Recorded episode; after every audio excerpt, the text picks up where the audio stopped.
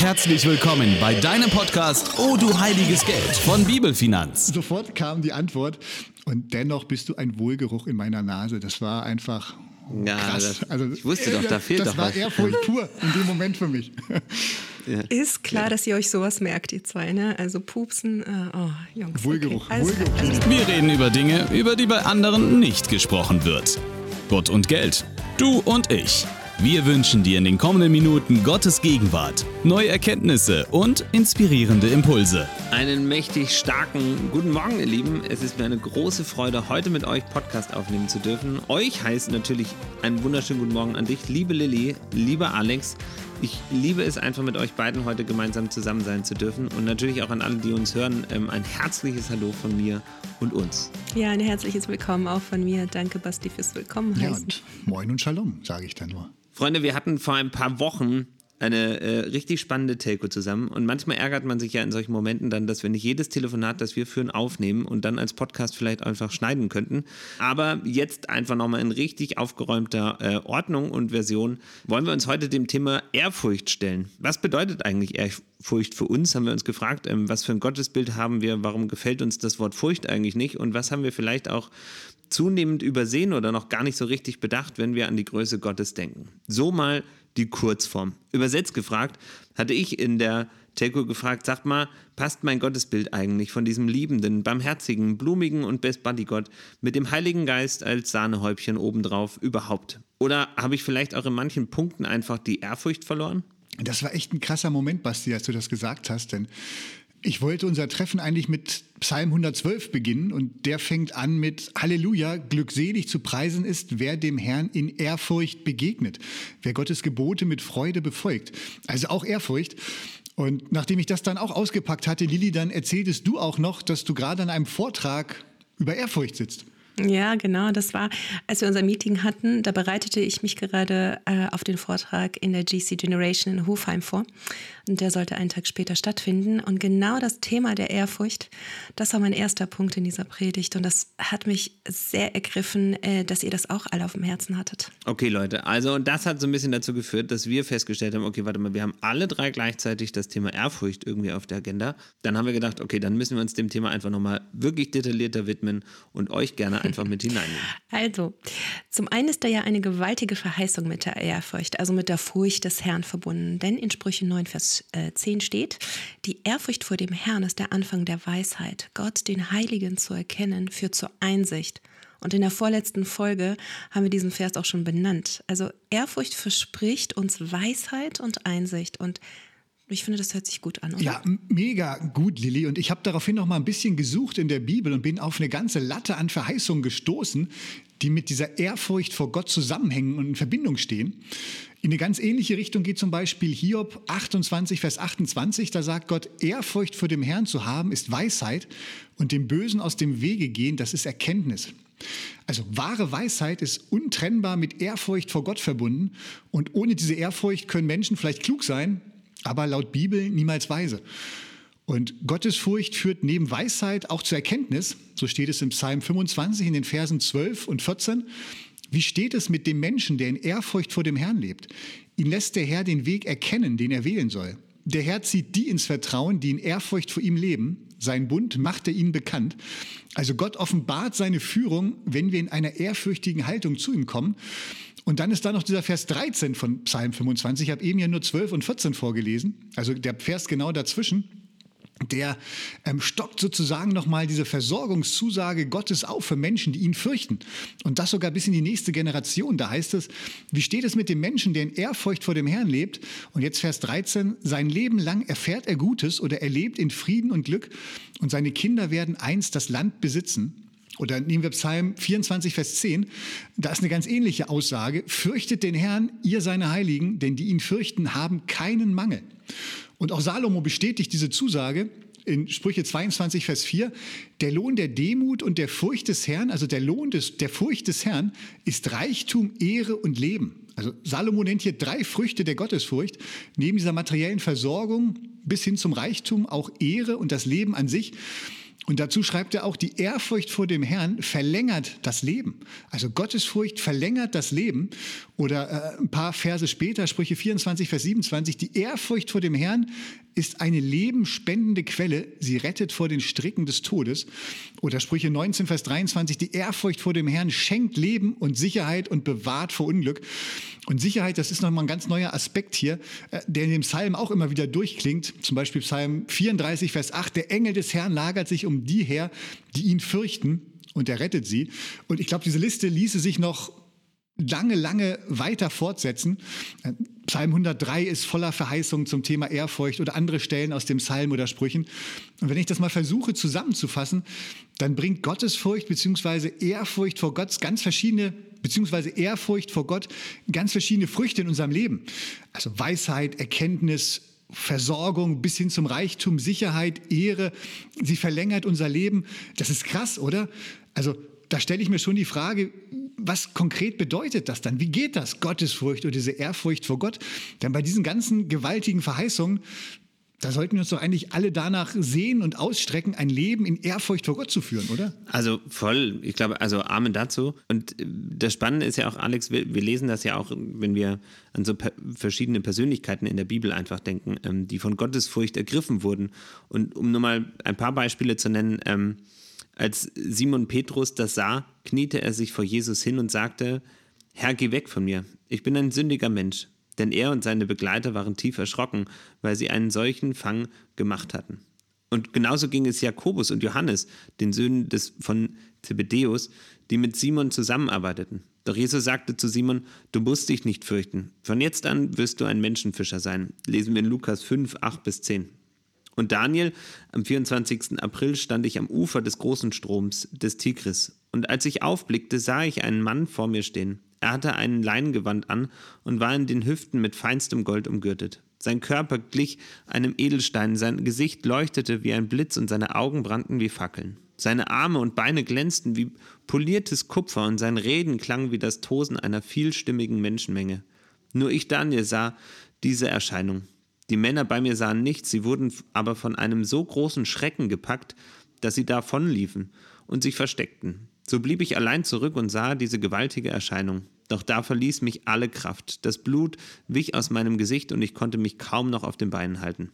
Und als ich ihn sprechen hörte, stürzte ich ohnmächtig zu Boden und blieb vor dem Gesicht auf der Erde liegen.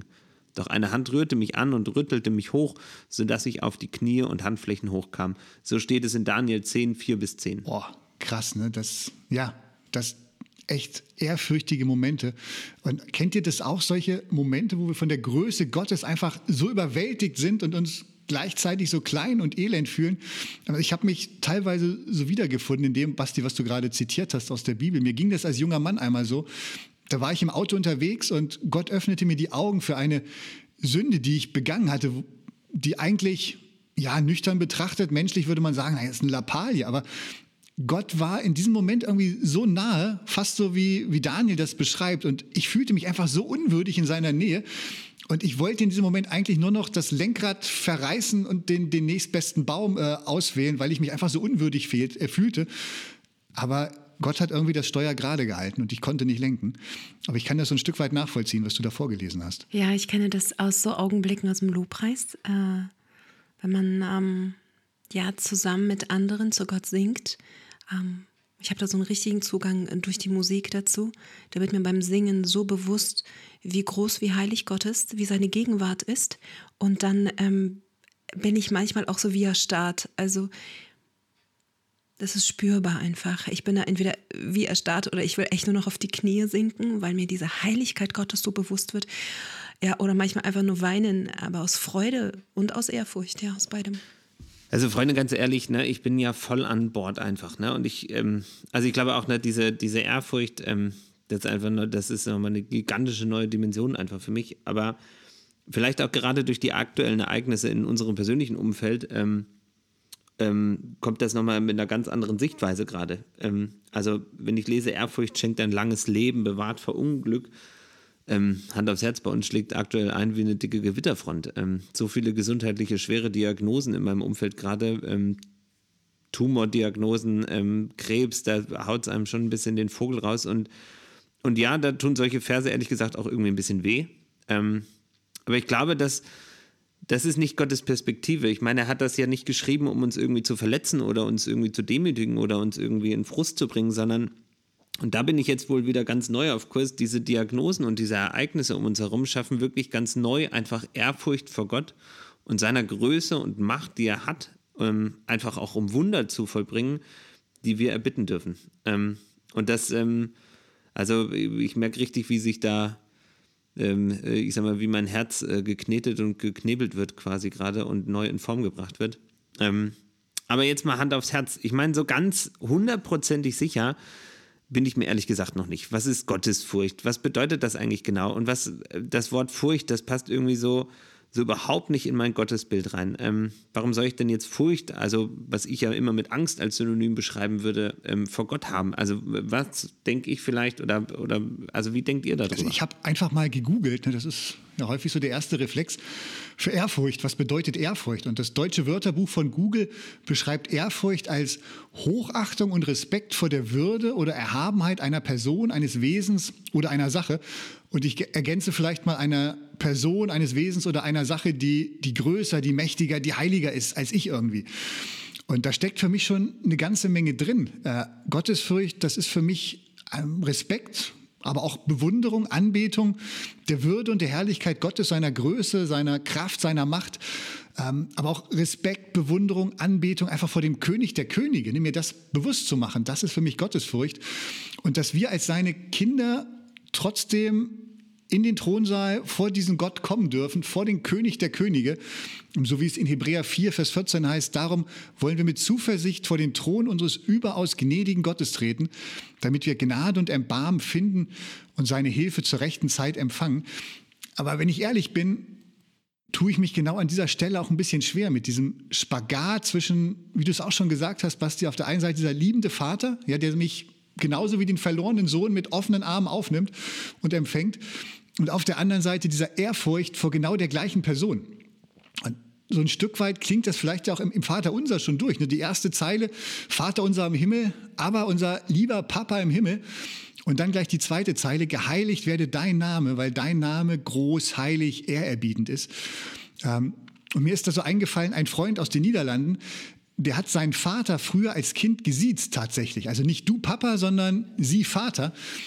Und oh, das, das, fühlt sich für mich irgendwie total komisch an. Das passt irgendwie nicht, Basti, da bin ich auch bei dir. ja, aber das kenne ich auch, Alex. Also ich komme ja aus dem russlanddeutschen ähm, Feld, ja.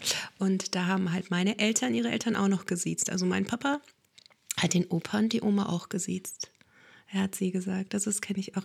Ähm, für mich ist äh, Ehrfurcht ähm, nicht Furcht im Sinne von dieser typischen Angst. Also, weil das steckt ja schon im Wort Ehrfurcht, das heißt Ehren und Fürchten.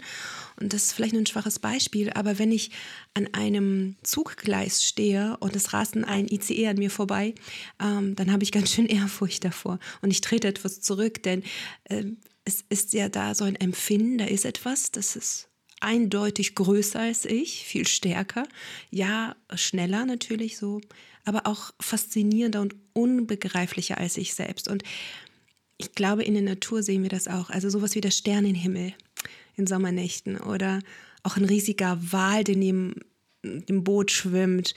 Oder was auch super ehrfürchtig ist, finde ich, ist eine Geburt. Ja, also da, da packt uns die Ehrfurcht vor so einem Ereignis.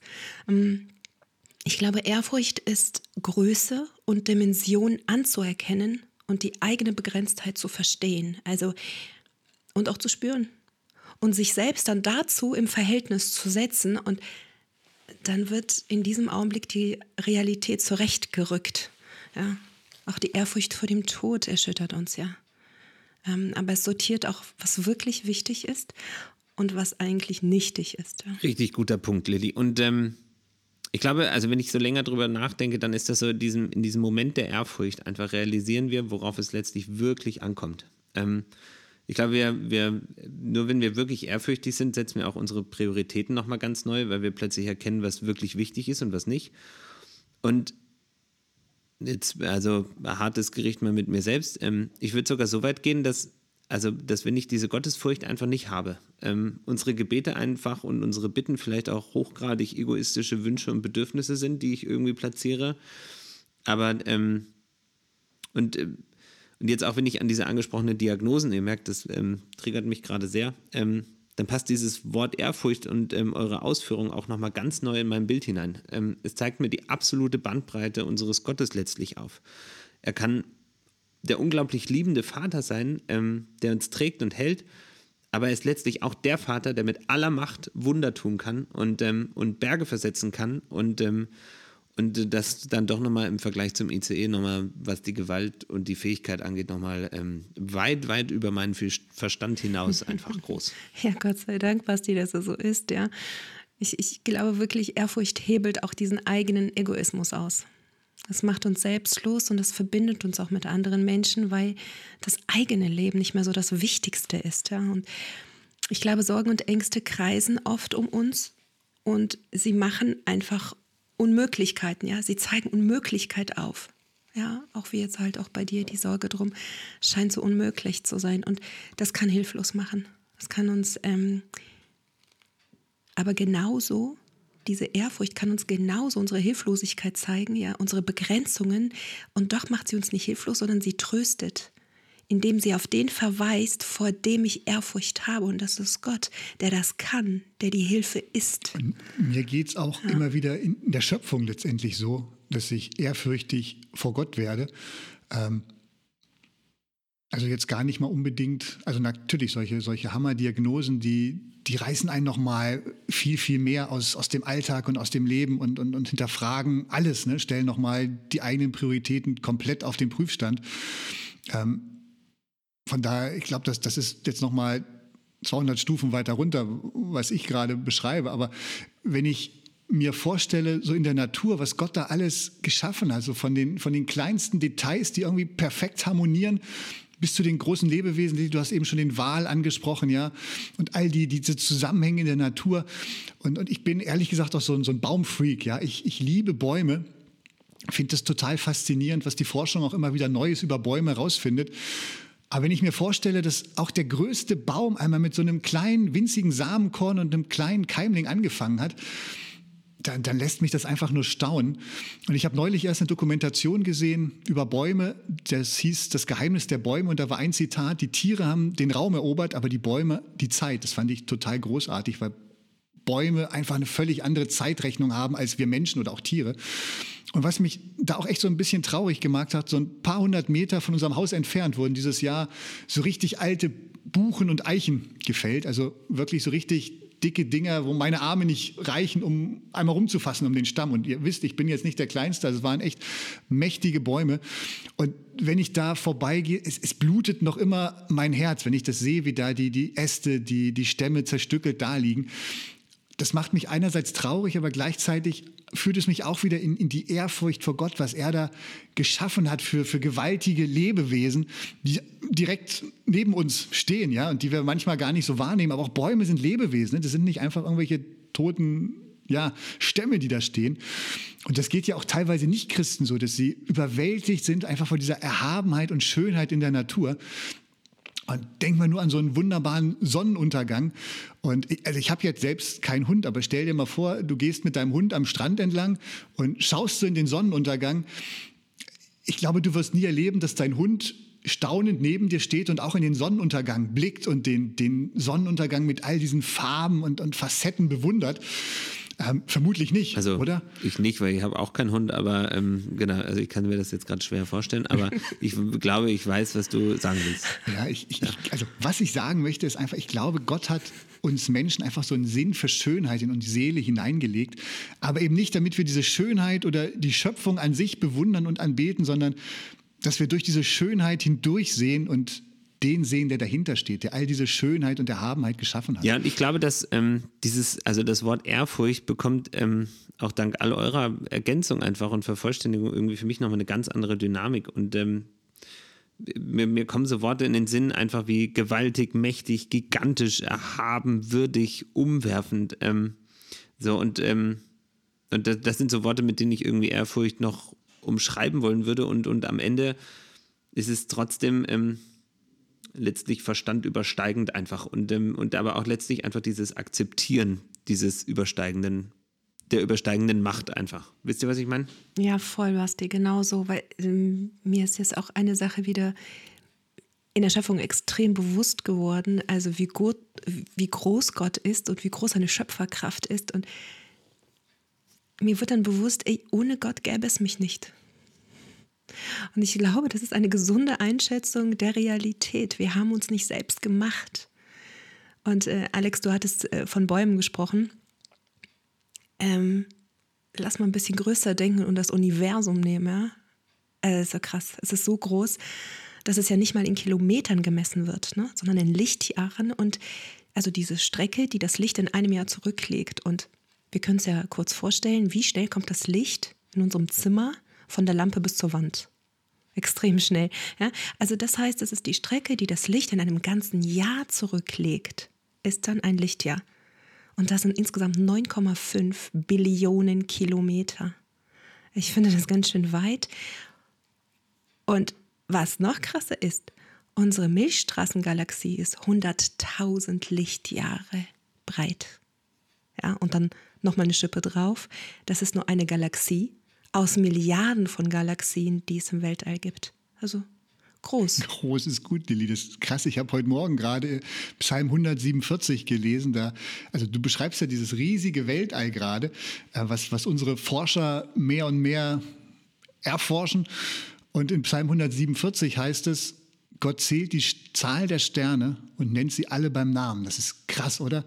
Und ein paar Verse weiter heißt es dann wieder, also um den Bogen zu unserem Thema auch wieder zu spannen, der Herr hat Gefallen an denen, die ihn fürchten, die auf seine Gnade hoffen. Also allein auf, auf seine Gnade, nicht auf unsere Stärke. Ähm, aber nochmal zu den Sternen.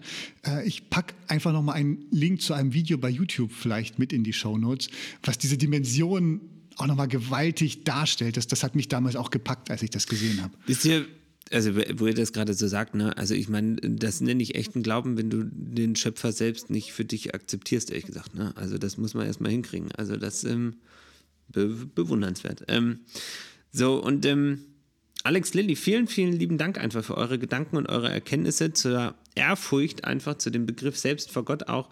Ähm, und ich habe für mich ähm, damit nicht diesen liebenden, gnädigen, barmherzigen Bodygott verloren, sondern irgendwie nochmal was ganz Neues, Großes einfach dazu bekommen. Ähm, so würde ich das jetzt heute irgendwie zusammenfassen. Und danke für eure Erkenntnisse, für euer Herz einfach. Ähm, und Ehrfurcht vor Gott bedeutet, sich selbst letztlich in seiner Dimension einfach vor Gott selbst einfach äh, wirklich wiederzufinden. Ähm, als unglaublich kleines, ähm, zerbrechliches Geschöpf, das vom Schöpfer selbst bedingungslos geliebt wird und das ist nicht einfach ein Gott, der im Himmel irgendwo wohnt in seiner Hütte, ähm, sondern nüchtern betrachtet sorgt Ehrfurcht dafür, dass wir erkennen dürfen, dass seine Größe und unser Denken einfach schlichtweg maßlos übersteigt. Ähm, wir kommen schon mit einer Galaxie nicht klar ähm, und ähm, ich glaube, wir müssen einfach akzeptieren, es geht nicht. So und ähm, Gott ist so viel mehr, als wir glauben, glaube ich, ähm, und, und oftmals auch annehmen. und damit ist seine Macht, sein Wirken und seine Größe einfach unvorstellbar. Ähm, es gibt keine Möglichkeit, die Dimension Gottes letztlich zu erfassen. Und wenn wir uns dessen bewusst werden, bleibt uns ehrlich gesagt doch gar nichts anderes übrig, als ehrfürchtig vor ihm zu sein. Ehrfürchtig heißt nicht Furcht und Angst, sondern heißt Anerkennung für die persönliche Unzulänglichkeit und die Notwendigkeit Gottes einfach in meinem Leben und in deinem. Ja, Basti, vielen, vielen Dank für, für die Zusammenfassung. Ähm, das könnten wir eigentlich schon Punkt machen. Ne? Das wäre auch schon ein cooles Schlusswort. Ja. Ähm, aber jetzt bin ich doch noch mal neugierig, weil Lili, du hast ja auch in deinem Vortrag über Gottesfurcht gesprochen und wir hatten am Anfang ja auch gesehen von diesen großartigen Verheißungen, die mit Gottesfurcht verbunden sind, auch mit so einem Lebensstil der Gottesfurcht, sei es Weisheit, Erkenntnis, Sicherheit, Versorgung bis hin zum Reichtum, womit wir ja auch wieder beim Thema eigentlich unserer Podcast-Reihe sind, O du heiliges Geld. Äh, von daher, Lili, Hast du noch Punkte aus deinem Vortrag auf dem Zettel, die wir jetzt noch nicht hatten? Also was könnten wir da noch ergänzen? ja, also ein paar Punkte habe ich noch, aber die folgen eigentlich alle aus dem, was wir auch schon bisher zusammengetragen haben. Ehrfurcht fördert Demut. Wir werden demütig. Und Demut fördert Dankbarkeit. Also, dass wir dankbar werden für das, was wir haben, für das, was wir sind, für das wir leben, für das wir einander haben. Ich fand es sehr schön zur Demut. Da hat der Stefan Helm aus der Christusgemeinde in Kloppenburg, liebe Grüße dahin, ähm, er sagte in einer Predigt vor ein paar Wochen, ich hatte eine Stauberfahrung. Und diese Aussage feiere ich sehr, denn in 1. Mose 3, Vers 19 steht, da sagt Gott äh, zu Adam, nachdem sie von der Frucht gegessen haben, dein ganzes Leben lang wirst du im Schweiße deines Angesichts arbeiten müssen, um dich zu ernähren. Bis zu dem Tag, an dem du zum Erdboden zurückkehrst, von dem du genommen wurdest. Denn du bist aus Staub und wirst wieder zu Staub werden. Dann sagte der Stefan, herzlich willkommen, deine Identität ist Staub. Und äh, ich fand das erfrischend gut, weil ähm, wir auf der anderen Seite immer wieder gesagt bekommen, wer wir alles in Christus sind und wie großartig und wie toll das ist.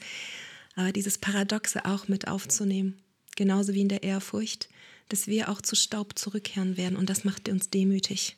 Also die Demut ist dann so die eigenen Grenzen zu akzeptieren, anzuerkennen, genauso wie du es auch schon gesagt hast, Basti. Jesus sagt in, in der Bergpredigt, ähm, wie glücklich sind die, die begreifen, wie arm sie vor Gott sind. Sie gehören dem Himmelreich an. Und das steht in Matthäus 5, Vers 3. Das ist diese Akzeptanz. Und dann werden wir glücklich. Und Stichwort Stauboffenbarung. Lilly, da möchte ich gleich einhaken, weil ich hatte auch so eine ganz persönliche Stauboffenbarung. Ich ich weiß nicht, ich glaube, ich hatte das auch schon mal in einer Folge erzählt. Das war kurz nach diesem Video, was ich in die Shownotes packen wollte. Ähm, da hatte Alisa damals bei uns gepredigt in der Gemeinde. Grüße gehen raus, Alisa, und dieses Video gezeigt.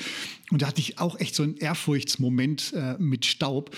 Und ich habe äh, ich kam mir einfach so, so klein und winzig vor im Vergleich zum Universum und erst recht zu dem Schöpfer dahinter.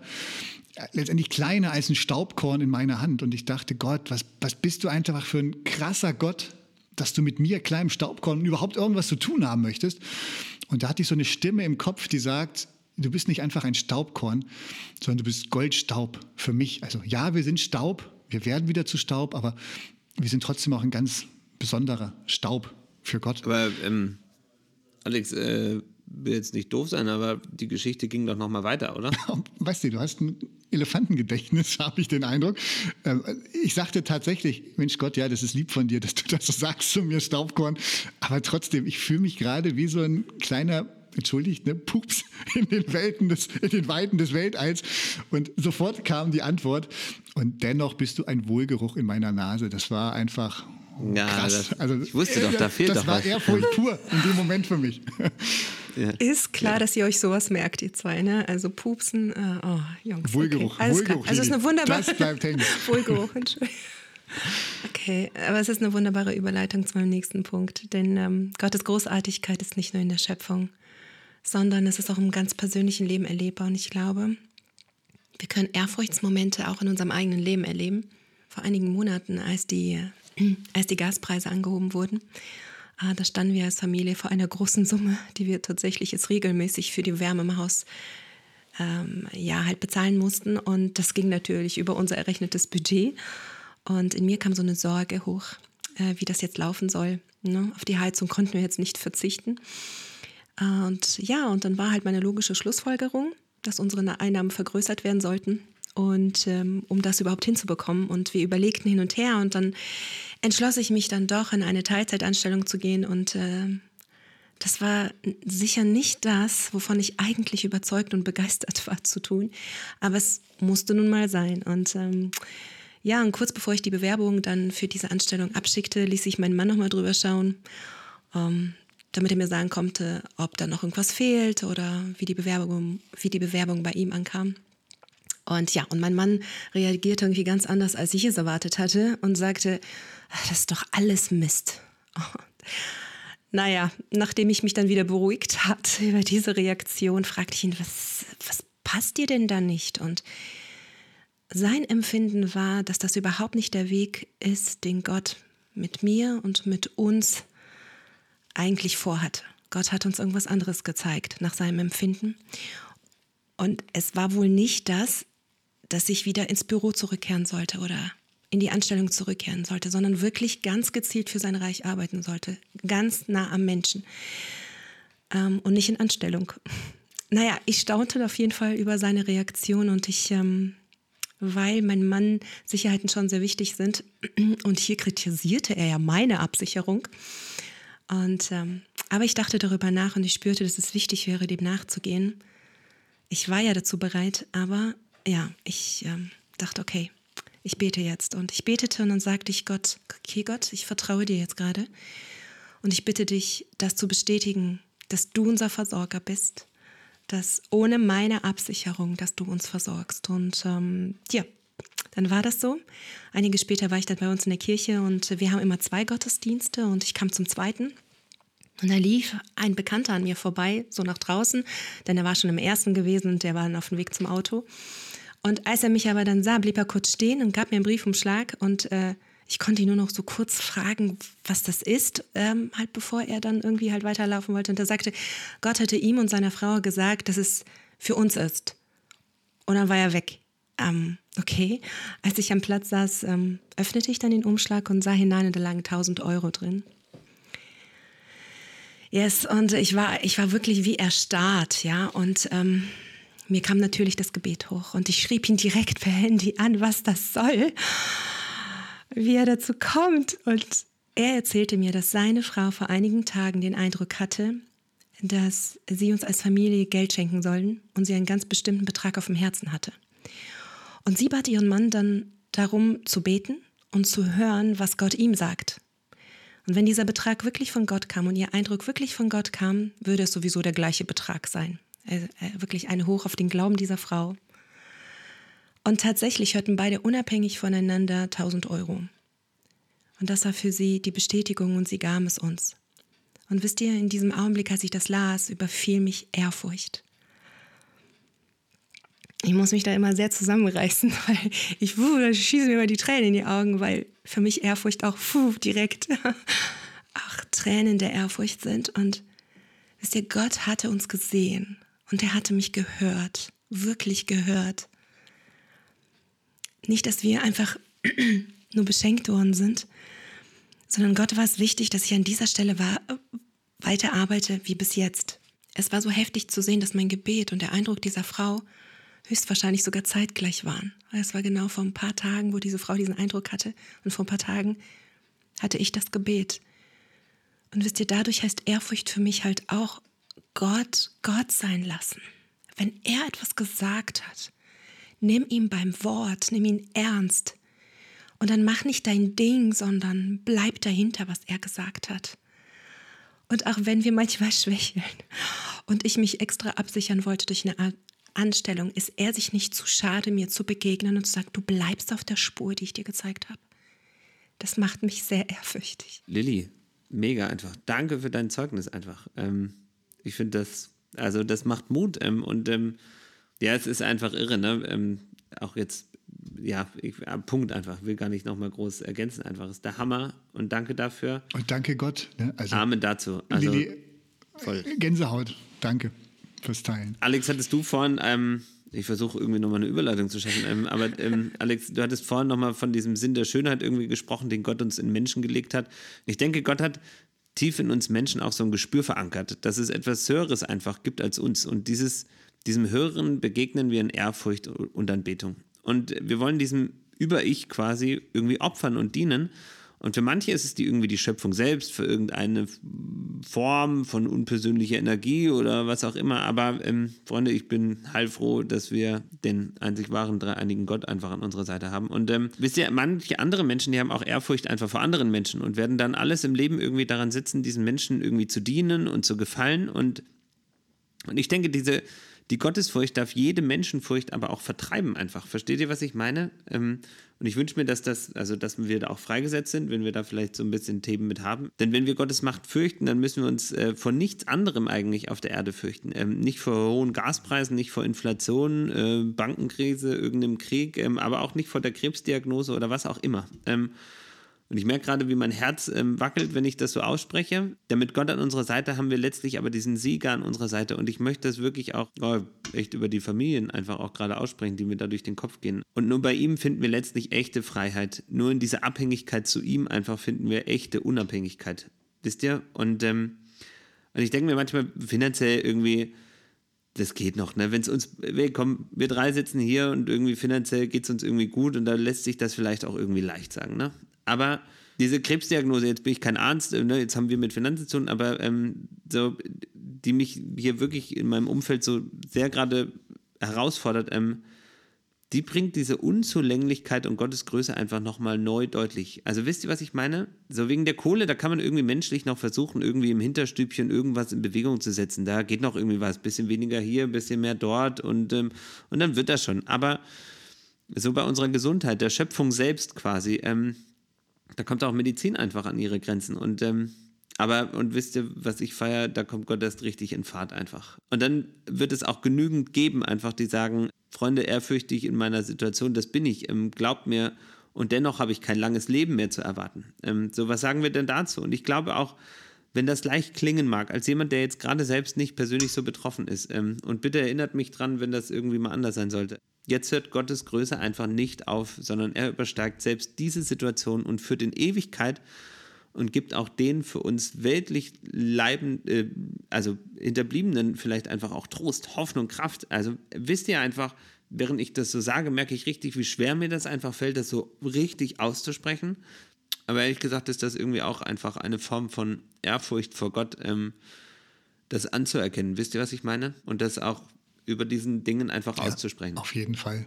Bastian, ich glaube, das, das dürfen wir auch aussprechen und gerade in diese Situation der Familien hineinsprechen und ja, einfach proklamieren, dass es da noch den, den großen Gott gibt, gegen den wir kleine Staubkörnchen sind, ähm, gegen den alle Medizin Staubkörnchen sind und der einfach da drüber steht und der das letzte Wort hat. Und ich fand das so schön, Basti, wie du das auch vorhin gesagt hast. Ne? Wir verlieren nicht durch diesen Gedanken der Ehrfurcht das Bild von Gott als dem liebenvollen Vater, ne, zu dem wir einfach jederzeit voller Zuversicht, ohne Angst kommen dürfen, sondern es erweitert sich eigentlich dieses Bild, ne, dass dieser liebevolle Vater gleichzeitig der allerhöchste König, der allermächtigste Gott ist ähm, und dem wir mit tiefem Respekt vor seiner Macht, vor seiner Stärke begegnen dürfen, aber eben nicht als, als ängstliche Fremde, sondern als geliebte Kinder dürfen wir zu diesem Gott kommen mit allem, was uns bewegt. Und das ist jetzt so ein bisschen ein Cut hier zu dem, was ich eigentlich zum Ende noch sagen wollte. Wir haben heute so ein bisschen Probleme mit unseren Überleitungen, merke ich.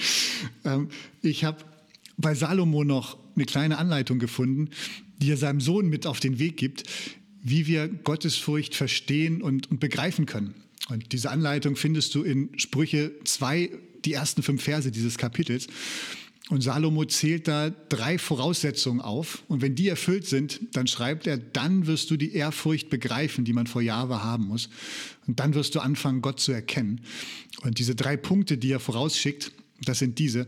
Das erste, wenn du meine Worte annimmst und meine Gebote bei dir verwahrst. Also zunächst wahrscheinlich die Worte des irdischen Vaters, Salomos Worte, aber mit Sicherheit auch die Worte und Gebote eben unseres himmlischen Vaters. Wenn wir also Gottes Worte nicht nur hören, sondern sie annehmen, gehorsam befolgen und, und verwahren in unserem Herzen.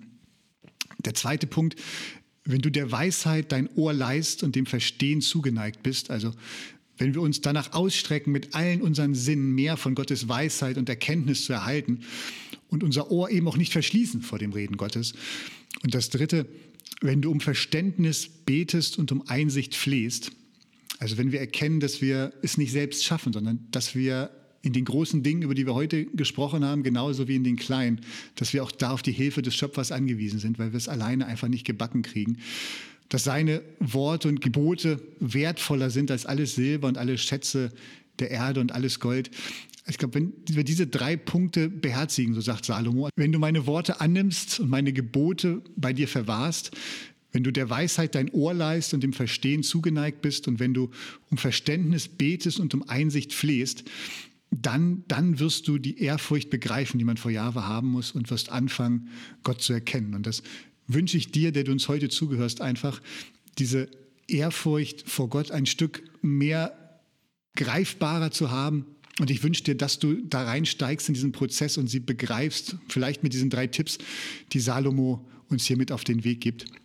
Denn dann ja, werden wir Ehrfurcht und Erkenntnis und Weisheit bekommen. Und auf diesem Weg segne euch Gott. Macht's gut. Das war wieder eine Folge O du heiliges Geld, der Podcast von Bibelfinanz. Hat dir gefallen? Dann abonnier uns. Du hast Fragen zu der Folge oder inhaltliche Ideen für neue Podcasts? Dann freuen wir uns auf deine Kommentare oder mail uns an info@bibelfinanz.de. Weitere Informationen, Termine und Podcastfolgen findest du online unter bibelfinanz.de.